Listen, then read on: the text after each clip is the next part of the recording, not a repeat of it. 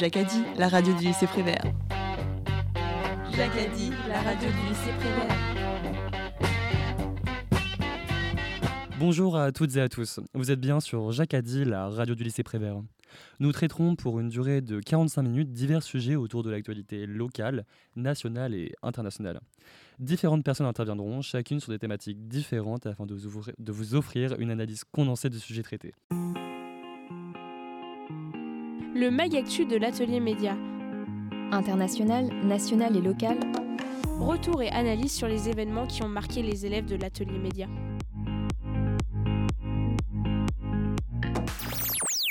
Nous sommes avec Enguerrand et Arthur et j'aimerais savoir de quoi vous allez nous parler aujourd'hui.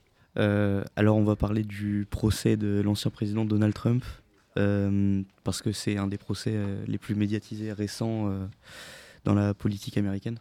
Donc euh, les États-Unis d'Amérique ont été le théâtre euh, d'un événement politique sans précédent avec le procès de Trump. Après son mandat tumultueux de 4 ans à la tête du pays, Trump s'est retrouvé sous les feux des projecteurs une fois de plus, et cette fois-ci devant la justice. Le procès de Trump a été un moment clé dans l'histoire politique américaine, suscitant des débats passionnés, des controverses et des implications pour l'avenir de la nation.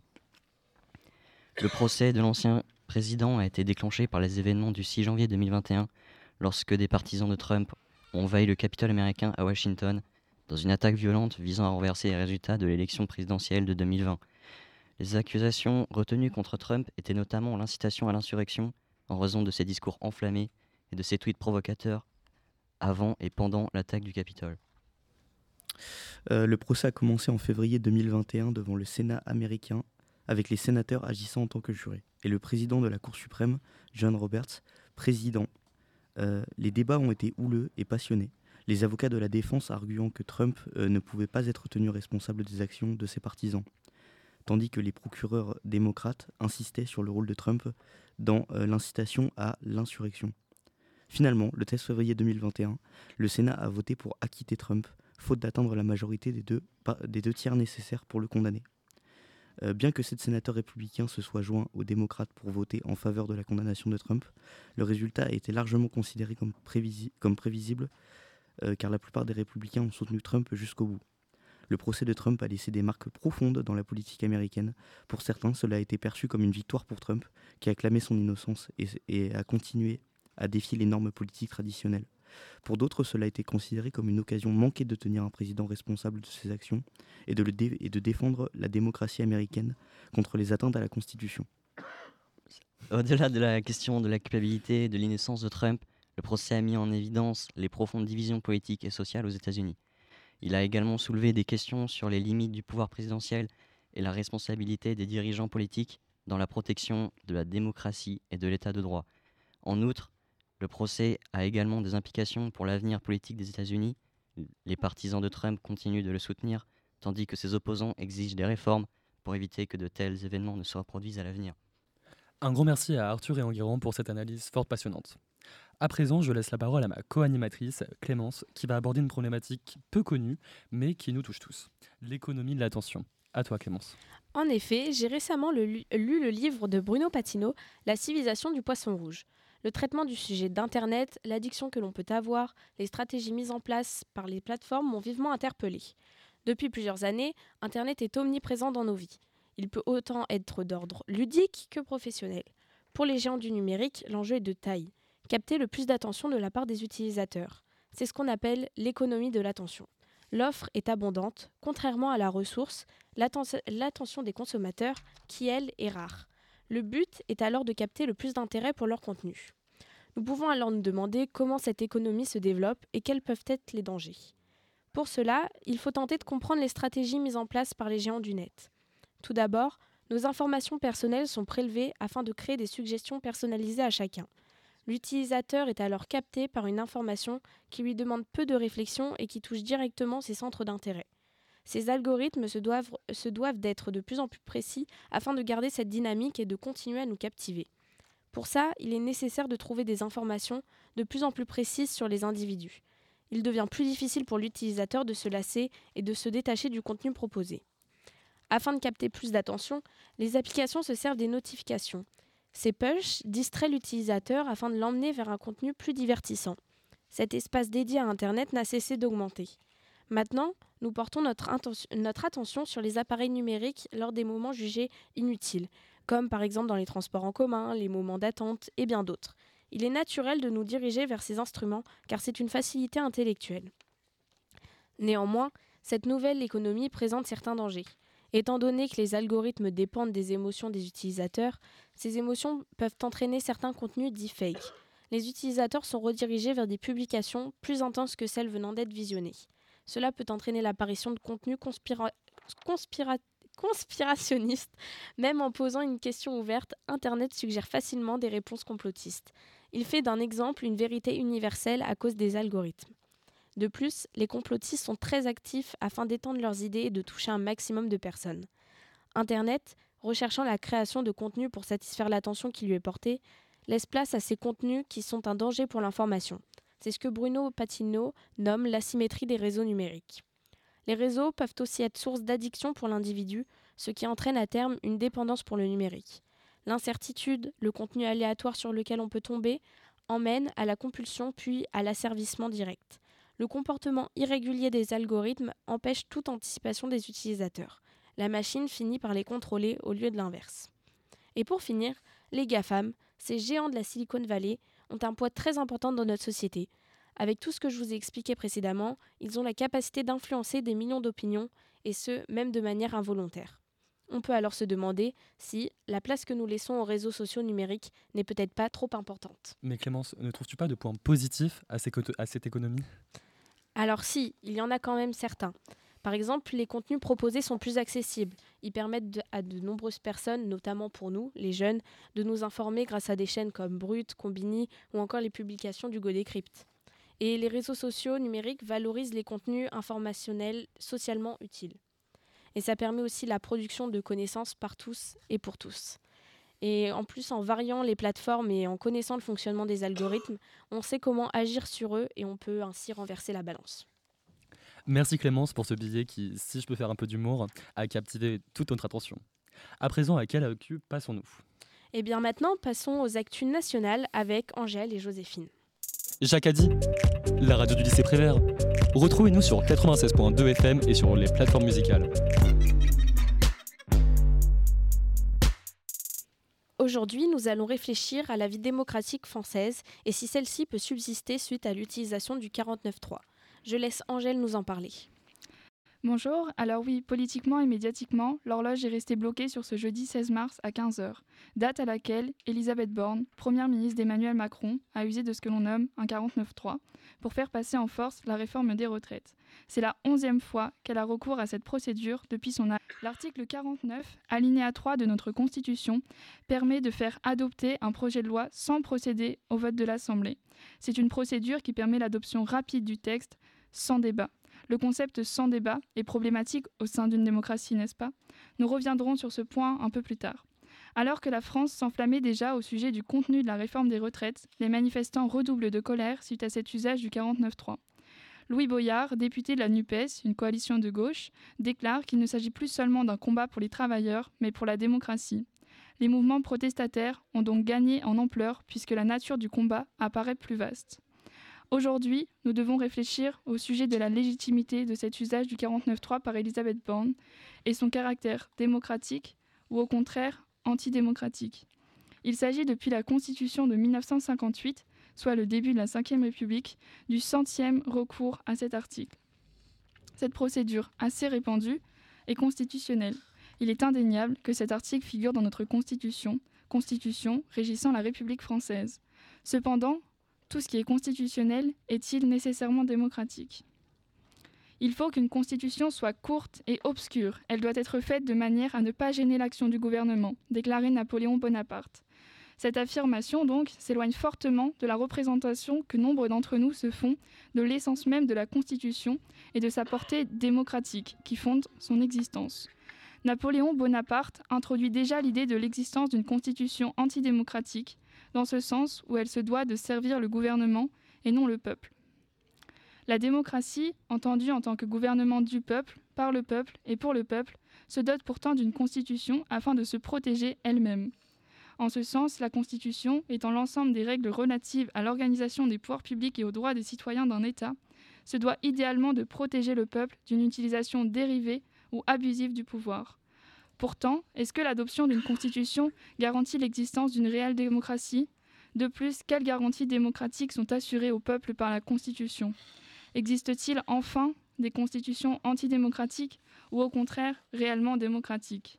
En un mot, la Constitution est-elle seule dépositaire et garante de l'authenticité démocratique de nos régimes? À première vue, la Constitution apparaît comme le pilier de la démocratie. Tout régime qui se réclame démocratique se dote d'une constitution. Cependant, on reconnaît que toute constitution n'est pas démocratique. Aussi bien la forme que le fond peut contenir un caractère antidémocratique. Aujourd'hui, on s'intéresse particulièrement à la forme par le biais du questionnement autour de l'usage du 49.3.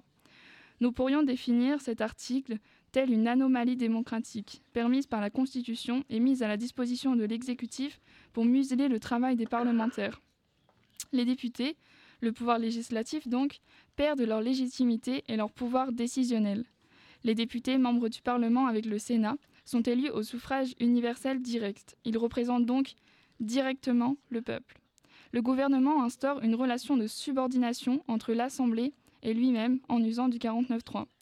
Puisqu'il ne possède plus de majorité présidentielle à l'Assemblée, soit 283 députés Renaissance sur 577 députés présents à l'Assemblée, le gouvernement est en position de faiblesse. Il est donc bien plus, il est donc bien plus complexe de faire passer des projets de loi. Alors, l'usage du 49.3 est une aubaine. Mais alors, comment le gouvernement se relève et gouverne suite à ces différents dénis de démocratie? Pour ces, quatre, ans de quinquennat restants, Emmanuel Macron doit tenter de contrebalancer cet abus de pouvoir en ayant recours à d'autres légitimités. Comme le stipule la Déclaration des droits de l'homme et du citoyen, tous les citoyens ont le droit de concourir personnellement ou par leurs représentants à la formation de la loi. Emmanuel Macron souhaite alors multiplier les prises de décision citoyennes. Foi en un pouvoir participatif ou bien tentative de récupération. Cela étant dit, le peuple a été sollicité récemment lors de la Convention citoyenne au sujet de la fin de vie. 150 citoyennes et citoyens ont été tirés au sort et se sont réunis pour la première fois en décembre 2022 pour constituer la Convention citoyenne sur la fin de vie. Souhaitée par le président de la République, cette convention s'est réunie à neuf reprises entre décembre et mars avant de remettre ses conclusions au gouvernement fin mars 2023. Elisabeth Borne déclare qu'avant toute nouvelle évolution éventuelle de notre droit, un débat national est indispensable afin de créer les conditions de la plus large sensibilisation et participation de nos concitoyennes et concitoyens et d'une délibération collective en profondeur. Il y a donc une insistance sur la participation du peuple à la vie politique nationale au lendemain du déni de démocratie que représente le recours au 49-3. Dans cette optique, le président envisage de multiplier les conventions citoyennes dans les mois à venir. Les prochaines suggérées sont au sujet de l'immigration, impulsée par Olivier Véran, ou au sujet des institutions, impulsées par Laurent Roland Lescure. Des initiatives locales sont aussi d'actualité. Nous pouvons citer l'interdiction des trottinettes en libre service à Paris, qui découle d'un référendum local. Un référendum est un vote direct des citoyens sur une proposition de nature législative ou constitutionnelle. La municipalité s'est engagée à appliquer le résultat de cette consultation citoyenne. Paris devient alors la seule capitale européenne à complètement interdire les trottinettes en libre service. Nous pouvons d'ailleurs souligner que l'année 2022 est une année record en France, car on dénombre 74 référendums locaux, répondant tous aux besoins des administrés et aux besoins des élus locaux de co-construire leur politique. Enfin, ces contre-exemples stimulants illustrent alors notre capacité à faire encore république au lendemain de ces dénis de démocratie. Cependant, nous, percevons bien ces deux circuits parallèles. D'une part, le grand conflit national des retraites sous les projecteurs, et de l'autre, diverses initiatives politiques locales. Quelque chose est donc cassé en haut, mais n'est pas mort en bas. Merci Angèle pour ce condensé de la politique nationale qui offre à toutes et tous une compréhension globale des enjeux présents et à venir. Dès à présent, j'introduis Joséphine qui va aborder le problème que pose la construction d'immeubles sur les sépultures de Mathurin. Bonjour, donc aujourd'hui je vous emmène à Rouen, dans les Jardins Joyeux, où depuis cet été, le projet de construire des immeubles est lancé. Cependant, ce dernier a dû être suspendu puisqu'en creusant, ils sont tombés sur une trentaine de sépultures datant du XVIIe et XVIIIe siècle. Ces sépultures se trouvent sur un ancien couvent des Mathurins. C'est à Cerfroy, en 1994, que Jean de Mata et Félix de Valois décident de créer l'ordre de la Très Sainte Trinité et de la rédemption des captifs. Pour faire simple, les Mathurins. Dans leur début, leur rôle était de racheter les chrétiens captifs des musulmans. Aujourd'hui, ils aident les prisonniers et les captifs de toutes sortes. On les appelle un peu les ninjas. Vous doutez bien qu'aujourd'hui leur activité a diminué car il y a de moins en moins de chrétiens emprisonnés par les, musulmans. Vous avez alors l'explication des Turin. Maintenant, on revient sur le chantier où même Stéphane Bern est appelé. Plus sérieusement, c'est un chantier qui pose de gros problèmes, puisque l'INRAP se trouve mêlé dans cette histoire. Eux, ils s'occupent de l'archéologie préventive, c'est-à-dire faire des fouilles en peu de temps pour éviter de retarder les travaux. Le promoteur du projet, lui, il s'appelle Sedelka. Il n'a qu'une idée en tête, finir son projet. Ce qui énerve le plus, c'est qu'il compte installer son appartement témoin à l'emplacement même de l'ancienne église des Mathurins, là où sont censés se trouver la plupart des corps. Cependant, le, janvier, le 19 janvier euh, dernier, Sedelka est alors perquisitionné par la police puisque ce dernier fait tomber un pan de mur de 15 mètres sur la chaussée sans prendre de précautions pour la sécurité collective. C'est alors le 28 septembre 2022 qu'un accord est trouvé entre la ville de Rouen et le promoteur. L'accès à ces jardins est alors rendu public. Dans la nouvelle configuration, on trouve 62 logements neufs qui vont être construits et les espaces végétalisés vont représenter 4200 m2 de de pleine terre, soit 800 m2 supplémentaires par rapport aux anciens jardins avec, de plus, l'implantation d'une trentaine d'arbres supplémentaires. Ceci est une grande victoire pour les citoyens.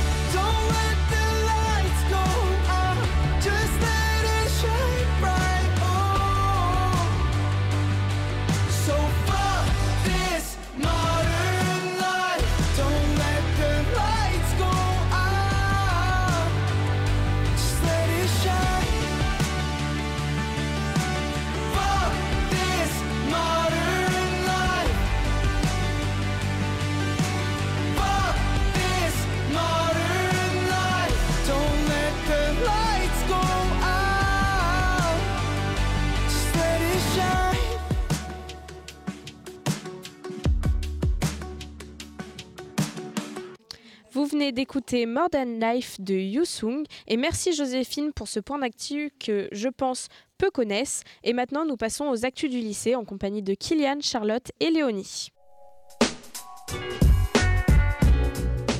Alors, nous sommes en compagnie de Kylian qui va nous parler du projet Model United Nations. Et déjà, j'aimerais savoir qu'est-ce que ce projet? Alors le projet euh, Mother United Nations, c'est euh, la simulation en fait euh, d'un débat à l'ONU. Donc chaque élève se voit attribuer un pays dont il devra défendre l'avis et la position sur une thématique donnée. voilà. Et quel est l'aboutissement visé? Donc cela va aboutir à un débat et ce débat aura lieu demain. en sortie pédagogique avec une centaine d'élèves et ce débat traitera des conflits maritimes, notamment en mer de Chine et en Arctique, Mais selon les pays, ils pourront évoquer aussi la crise des sous-marins en Australie ou encore les conflits liés au partage des eaux de la Manche depuis le Brexit. Et toi, quel est ton rôle dans le débat? Alors mon rôle, ce sera de présider le débat. Donc je vais être un peu le président de l'Assemblée générale en simulation. Donc je devrais contrôler le temps de, de, parole de chaque de chaque délégué et j'organiserai le débat pour aboutir peu à peu à une résolution. Euh, euh, voilà, une résolution. Et pourquoi as-tu décidé de mettre en place ce projet? Euh, alors j'ai décidé de mettre en place ce projet car j'aime beaucoup les relations internationales et la, la, diplomatie en général. Euh, je pense que cela peut être très enrichissant pour les, pour les élèves de s'initier à la diplomatie, au débat en anglais, qui sera la grande difficulté en fait pour beaucoup, mais qui ne les a pas freinés pour autant car leur motivation euh, les a fait surpasser cette difficulté. Et qu'est-ce qui est à la clé de ce projet? Alors, euh, à la clé de ce projet, nous avons récemment déposé un dossier à l'agence européenne pour, pour partir en mobilité de groupe l'année prochaine, Erasmus, pour participer du coup à une conférence internationale. Merci beaucoup à toi et nous te souhaitons une bonne continuation dans ce projet. Merci à vous. Merci. Et maintenant, Léonie va nous parler d'un sujet qui nous concerne tous, Parcoursup, et plus particulièrement des inégalités qui en découlent. Alors oui, en effet, aujourd'hui, je vais vous parler de Parcoursup. Tout d'abord, pour ceux qui ne sauraient pas ce que c'est, Parcoursup, c'est un système de sélection et d'affectation des étudiants vers l'enseignement supérieur en France. Les élèves, ils ont fini leur vœu le 6 avril et ils doivent attendre jusqu'à juin pour euh, leurs premiers résultats. Ça peut aller jusqu'au 14 juillet, donc c'est un moment très stressant pour euh, l'intégralité des élèves. C'est un système utilisé par 9 élèves sur 10 de terminale, donc c'est quand même euh, un système très répandu. À l'origine, il est conçu pour offrir une plus grande transparence et une plus grande équité. Pourtant, on s'aperçoit que certaines inégalités règnent et contraignent les choix des étudiants. Tout d'abord, on sait que le premier critère pris en compte par les écoles, ce sont les notes, et je ne vous l'apprends pas aujourd'hui, la réussite scolaire, elle est fortement liée à notre situation socio-économique. On cite par exemple qu'en France, les enfants de cadre, ils ont 7 fois plus de chances d'obtenir le bac que les enfants euh, d'ouvriers. Pardon. Cette inégalité, elle est notamment aggravée depuis que le bac il est pris en compte euh, dans euh, Parcoursup. Et on sait qu'un des critères aussi très très occulté par Parcoursup, c'est le lycée d'origine et euh, ça pose vraiment des inégalités euh, très fortes. Ensuite, il y a aussi la situation géographique qui joue aussi une place importante dans l'accroissement des inégalités. Si vous êtes né dans une euh, ville très connue, par exemple, je citerai Paris, vous serez dans le secteur des plus hautes écoles, donc vous serez forcément favorisé par celle-ci. Pour autant, donc, par cette situation, vous n'aurez pas à payer de logement en plus à louer, ni Enfin, vous pourrez bénéficier des transports en commun, donc moins coûteux. A l'inverse, si vous habitez dans un coin plus rural, comme par exemple le Ponton de Mer pour nous, vous serez contraint de faire de plus longs trajets, voire même de louer un appartement sur place. Donc, euh, ce n'est pas vraiment les mêmes revenus. Cela, c'est donc en lien avec la situation économique. En effet, louer un appartement, ça signifie de subir euh, le prix de la location, des factures et même de nos besoins les parents, ils n'ont pas forcément les moyens de subvenir à tout cela et du coup, les étudiants, ils sont plus ou moins contraints de trouver un travail étudiant. Mais travailler, c'est aussi perdre du temps sur euh, des heures de réunion comparé à, nos camarades. Donc en effet, là, on fait face à une grande inégalité. De plus, vous avez sans doute été témoin du fait que certaines écoles demandent déjà une somme financière déjà sur Parcoursup pour analyser seulement nos dossiers. Ça veut dire qu'on n'est pas spécialement pris, on prend le risque et on doit payer pour ce risque. Cette somme, elle va de 100 euros jusqu'à 200, 250 euros, donc euh, c'est quand même pas négligeable et c'est pas dans les moyens de tout le monde. De plus, le prix des écoles, même publiques, il est très élevé. Je peux par exemple citer euh, des écoles comme la Sorbonne, Sciences Po ou même les IEP, et j'en passe euh, des plus et des moins, qui vont de 2000 jusqu'à 15 000 euros. Avec ces coûts importants, certains élèves, ils ne tentent même pas leur chance malgré leurs compétences parce que c'est tout simplement pas dans leurs revenus. Donc ils n'ont pas euh, cette chance-là. Donc là encore, ça pose des inégalités entre des élèves passionnés et des élèves qui ont les moyens. On peut aussi parler du nombre d'étudiants qui ne cesse d'augmenter, bien qu'aucune université ne soit construite depuis. On cite par exemple pour 2022 646 000 étudiants pour seulement 76 universités publiques. Il y a donc un déficit de 100 000 places, donc c'est quand même pas négligeable. Et dû à cela, les écoles privées, elles connaissent un réel succès avec une hausse de, une hausse de 7% par an depuis 2017, bien que ces écoles, soient très payantes et du coup, il y a des élèves qui n'ont juste pas les moyens et qui doivent donc arrêter leur scolarité. Un grand merci à toi, Léonie, pour ce billet fort passionnant. Dès maintenant, je vous propose d'écouter un reportage d'un groupe d'élèves partis en stage parapente avec un professeur de sport et un professeur de mathématiques.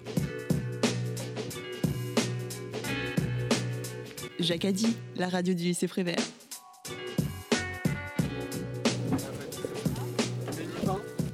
Alors José, euh, tu t'occupes, euh, c'est toi responsable de cette journée parapente. Tu penses qu'on va pouvoir euh, voler euh, cet après-midi? Bah, on espère, on espère, on n'est jamais sûr. C'est bien ça le pire. C'est le problème. Qu'est-ce qui peut nous arrêter, euh, José? Le vent, la pluie. Donc là, il faut avoir euh, quelles conditions pour euh, avoir un vol Et ben là, le vent est en train de baisser, ça a l'air d'être de mieux en mieux. Donc il faut espérer que le créneau soit suffisamment long pour puisse faire voler euh, une douzaine de, de personnes. Ok, on se retrouve là-haut alors. Ouais, on va se- Voilà, il y a un se décollage là. Oh là là, décollage. ouais, bah, tranquille. hein. décollage, Ouais, ça a l'air facile. Bon, Bon, on va aller voir ça. Allez, On va on se retrouve là-haut. Bien les mains en face. Ok, là tu lèves tout la tête. Alors si ça part en tête comme là, tu mets les mains derrière, derrière, et tu t'avances vers l'aile. En gros, ce qu'il faut comprendre, c'est que si tu résistes de trop, tu... c'est comme si tu comprimais un ressort et tu vas gagner beaucoup d'énergie, tu vois. Sauf qu'il y a un moment, elle va être plus forte que toi. Donc, du coup, bah, ça va partir. si tu t'avances vers elle, en fait tu détends le ressort et elle, elle va, elle va se détruire en gardant les mains vers l'arrière. Donc là, si tu remets les mains, les mains au niveau des poulies, voilà, tu résistes, tu résistes, tu résistes. Encore, encore, encore. Remets les mains devant, remets les mains devant. C'est pas mal. C'était bien tous les autres. C'est incroyable, monsieur. C'est. Les sensations. Ah, la tout. sensation, elle est incroyable. Surtout quand il y a des virages, là, on a, on a l'impression vraiment de se prendre dans le vent et de partir à une vitesse. euh, Et de voir les autres aussi. Un monsieur qui faisait de la vitesse, il met des acrobaties, là, euh, à voir tout ça. euh. Il m'expliquait le sens du vent, tout ça, comment le prendre pour monter, comment descendre. Comment... Et toi, Soël, tu te sens comment là Ah, je le sens trop bien. Là, j'ai trop hâte. Il est tout blanc. Ah, c'est. Alors, on Il sent va avoir le euh, une hésitation chez Soël. Non, mais non, il y a zéro hésitation, moi je suis prêt à y aller. Flavien, là, il revient à pied. Tu gardes les élévateurs, tu mets juste les suspentes dedans comme ça. Alors, comme ça, juste à sortir. Voilà, comme ça. Juste pour pas les mêler. Tac. Et voilà, on plie comme un drap. On comme un drap comme ça. Voilà. Que comme ça, Ouais. pour pouvoir avancer ou reculer. D'accord? Ouais. Hein? Mais tu, tu essaies de résister. Ok. Ça marche D'accord. Étale là.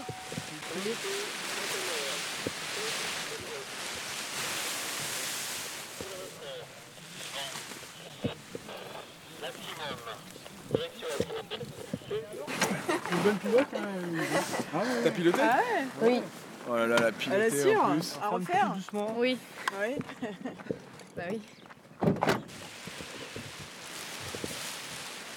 Alors, euh, vos petites impressions euh, sur cette matinée, euh, Chloé, Jade, euh, Très intéressant, très sympa. Très, très instructif. C'est- C'est dur. Moi, j'ai j'ai galéré. hein. Alors, qu'est-ce qui est dur? Euh, faire gonfler. Enfin, moi, je poussais trop alors qu'il fallait pas que je pousse. Fallait que j'aille doucement. Toi, Chloé? Euh, ouais, bah, je suis d'accord avec Loane. Faut penser à beaucoup de trucs en même temps. euh, lâcher les avants, euh, avoir les bras bien placés et tout. Toi, Jade? Ah bah moi pareil, je galérais un peu au début et j'ai réussi quand même une fois à bien gonfler la voile. Euh, Est-ce que vous êtes prête à voler là-haut, comme le parapente euh, ici présent, qui est, à- qui est à, on va dire, il est à 200 mètres de haut Est-ce que vous pensez que vous êtes capable de, de partir avec un moniteur euh, en biplace? Évidemment. Bien ça va être sûr. Ouais. On a hâte. Merci aux élèves et à Monsieur Levanier pour ce reportage sur le parapente. Je laisse maintenant la parole à Charlotte, qui risque d'en faire redescendre plus d'un avec sa chronique très réaliste sur l'expérience que l'on tire du lycée. Entre pression et dépression, comment on passe à travers le lycée sans perdre le nord? Parce que c'est vrai, le lycée c'est trois ans de nos vies. Trois ans qu'on attend avec impatience en pensant que tout va changer. On rêve d'autonomie et de grands projets, ceux qui prennent leur source entre les amis, les amours et les cours. C'est une expérience qu'on acquiert en regardant nos grands frères et nos grandes sœurs vivre, en écoutant nos parents raconter leur folle jeunesse, entre les examens séchés pour se rendre à la crêperie avec des potes ou les nuits un peu trop mouvementées à essayer de retrouver le chemin de la maison. Ils donnent parfois l'impression d'avoir vécu dans La Boom ou The Breakfast Club. Alors forcément, Nous, on s'attend à pareil ou du moins à l'équivalent de notre époque. Mais parfois, on trébuche sur nos espoirs et on se casse la gueule en bas de nos rêves. Ouais, ça arrive qu'il manque des valeurs à cette équation et que le résultat soit l'addition de l'angoisse et de la solitude. Et à ce moment-là, on se rend compte que le remake de Grease, c'est pas nous qui allons le faire. Non, nous, on va plutôt sombrer pour rejouer le Titanic. C'est douloureux et souvent compliqué de tout remettre en question et de se prendre la réalité en plein visage. C'est un des rares trucs qui nous ment pas. Elle ne nous raconte pas de jolis mensonges. Non, elle, elle est plutôt du genre à montrer des vérités brutales avant de nous donner une petite tape dans le dos et de partir dans un Bon bah, bonne chance, hein, on se revoit vite. Finalement, le lycée, ça va être plus dur que ce qu'on pensait. C'était censé être un nouveau départ pour tout le monde, pas vrai? Alors pourquoi nous, on s'est perdu en plein milieu de la course? Les journées sont compliquées quand on a l'impression qu'elles sont faciles pour les autres. C'est comme regarder le tableau avec des lunettes mal ajustées. On comprend pas très bien ce qu'il y a décrit, mais il faut faire semblant pour pas avoir l'air à l'ouest. Alors on fait pareil dans la vraie vie. On comprend pas bien ce monde et pourquoi tout est si dur, mais on se faufile dans nos pompes et on fait semblant que tout roule. Parce qu'on le sait. C'est dur pour tout le monde, alors pourquoi on devrait se considérer plus malheureux que les autres? Alors peut-être oui. Peut-être qu'il y a la guerre en Ukraine, que certains enfants ne peuvent pas aller à l'école, et que des parents obligent leurs enfants à étudier des trucs qu'ils n'aiment pas, tout ça pour poursuivre un rêve parti en jeunesse. Mais est-ce que ça veut vraiment dire qu'on ne peut pas se sentir perdu et malheureux? Je ne pense pas, non. On n'a pas besoin que Poutine nous menace de sa bombe atomique pour prendre un million de choses qui font griller nos neurones. Le sabordage, on y arrive très bien seul. Inutile de rajouter des causes extérieures. L'angoisse, la peur, le sentiment de solitude, ou je sais pas trop quoi finalement, puisque les sentiments ne sont pas bien distincts, c'est plutôt comme un amas de nœuds. Cette chose-là, c'est une vermine gluante impossible à vomir. On ne sait même pas ce que c'est, mais finalement, elle n'a pas besoin de nom. Elle est là, elle s'accroche, elle étouffe tout de ses tentacules gluantes. C'est comme suffoquer dans sa propre tête. Je pourrais la décrire des heures, mais je crois que sobrement on l'appelle dépression. Oui, parce que même cachée sous ses faux sourires et des je m'en fous indifférents, elle a su trouver sa place. Et elle est vraiment pas cool cette impression de voir filer sa jeunesse entre les couloirs du lycée. On aurait voulu faire plein de trucs et finalement les jours s'entassent et rien ne change. Ouais, le lycée c'est pas comme dans les films, et nos rêves se lamentent au fond de nos casiers parce qu'on a personne avec qui les partager. Et franchement, qui veut s'entendre dire que c'est pas grave d'être seul pendant ces trois petites années parce qu'après tout changera? Qui veut s'entendre dire que le lycée c'est qu'une passe? Ouais, non, personne. En tout cas, moi je voulais pas. Parce que déjà que l'après est flou, si en plus on nous dit que le présent est futile, il nous reste quoi? Sauf qu'en réalité, ces gens ont un peu raison. On ne voudrait pas avoir à espérer encore parce que la première tentative était foireuse, mais finalement c'est ce qu'il faut. Continuer d'espérer et croire que la vie sera meilleure. Il n'y a rien d'autre à faire. Alors je crois qu'il faut enfiler nos pompes, se raccrocher à nos rêves et mettre notre meilleure playlist. Celle qui, nous donne l'impression d'être invincible. Le genre qu'il y a en fond sonore dans des films quand le personnage principal rentre en scène avant de faire un truc ultra badass. Ouais, il faut jouer à être le personnage principal de notre propre vie avant de le devenir vraiment. Et puis qui sait? Peut-être qu'au cours de votre petit parcours, vous allez trouver de l'aide. Un jardinier qui va vous aider à tailler les branches de vieil arbre. Celui qui jette de l'ombre sur votre esprit. Et là où vous pensiez atteindre le générique de fin, j'espère que vous pourrez vous rendre compte, lors d'un voyage à Bayeux par exemple, ou d'une discussion sur le plus tard, que finalement vous étiez juste à la première pause pub de votre vie. Ce serait cool d'attendre la fin du lycée avant de lancer les remerciements. Au lieu de ça, vous pourriez vous servir de tout ce qui se passe dans votre tête pour faire de superbes chroniques pour l'atelier média. Merci Charlotte pour euh, ce texte et ce ton, je pense, qui nous a absolument tous, euh, tous émus. Avant de conclure notre émission, je souhaite adresser d'immenses remerciements à l'ensemble des intervenants pour leur présence et leur travail fourni en amont pour, leur, euh, pour préparer l'intervention, ainsi qu'à signifier chaleureusement notre reconnaissance à Cyril et Erwan pour leur confiance le mag actu de l'atelier média. International, national et local. Retour et analyse sur les événements qui ont marqué les élèves de l'atelier média.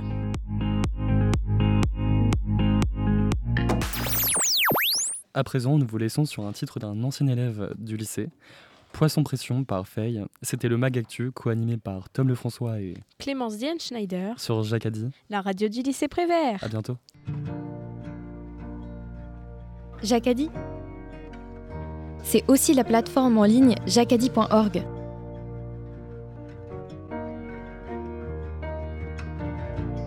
Retrouvez toutes les productions des élèves engagés dans l'atelier média. Journal lycéen, exposition numérique, double page avec l'éveil de Pont de Mer et bien sûr toutes les émissions de radio. A bientôt sur jacadi.org.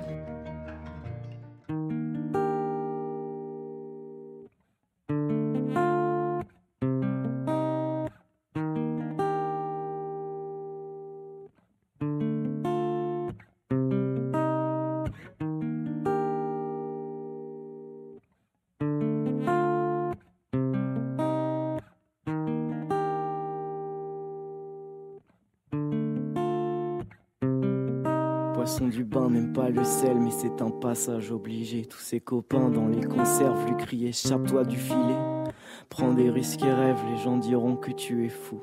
Tant pis, de toute façon, il n'y a que les fous qui vivent à fond. J'ai laissé ma déprime sur le bateau qui va vers l'île. De l'oubli, de l'eau trouble, des vacances pas sympathiques. Mais les courants sont au courant qu'il y a du vent, qu'elle reviendra. Hanter l'enfant du peuple qui voudrait devenir une star. Vous n'êtes pas le petit prince, c'est moi l'original. Renard serre ma pince, la rose m'attend dans les étoiles. Y a des serpents sur mon toit, plus sûr de moi, sûr d'être con. L'air d'un enfant face au roi, va falloir calmer tout le monde, va falloir bouger son cul. T'es bien trop minuscule, elle se drogue ma plume, cette écriture est une crapule. Un mec ça touche des femmes, je suis timide, personne ne m'aime. Pourriez-vous me dire pourquoi je sais juste écrire des poèmes J'ai la pression, trop la pression, merde, merde. Petit poisson pas né pour ça, stress, stress. J'ai la pression, trop la pression, merde, merde. Petit poisson dans le bocal crève, crève. Écoute ce son, ça vient de Rouen, c'est maintenant ou jamais. Jeune garçon de 19 ans trouve le quotidien trop amer. Tout lâché pour le rap, dis-moi qui ferait la même. Avant je nageais dans la mare, mais j'ai dû plonger dans la mer. Poisson pression, pas sans pression.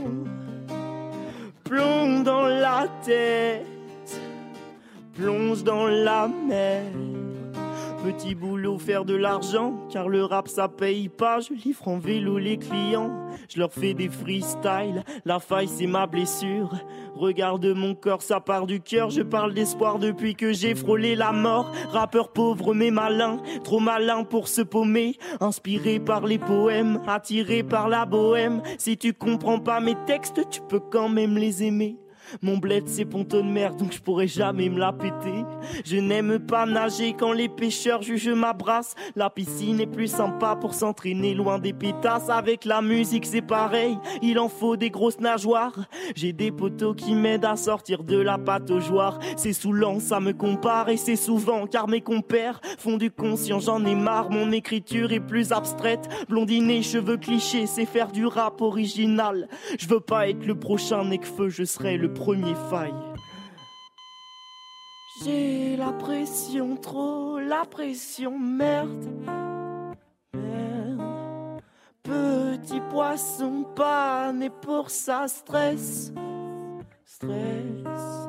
J'ai la pression, trop la pression, merde. Merde. Petit poisson dans le bocal crève. Crève. Écoute ce son, ça vient de Rouen. C'est maintenant ou jamais. Jeune garçon de 19 ans trouve le quotidien trop amer. Tout lâché pour le rap. Dis-moi qui ferait la même avant. Je nageais dans la mare, mais j'ai dû plonger dans la mer. Poisson pression. Sans pression. Plomb dans la tête. Plonge dans la mer.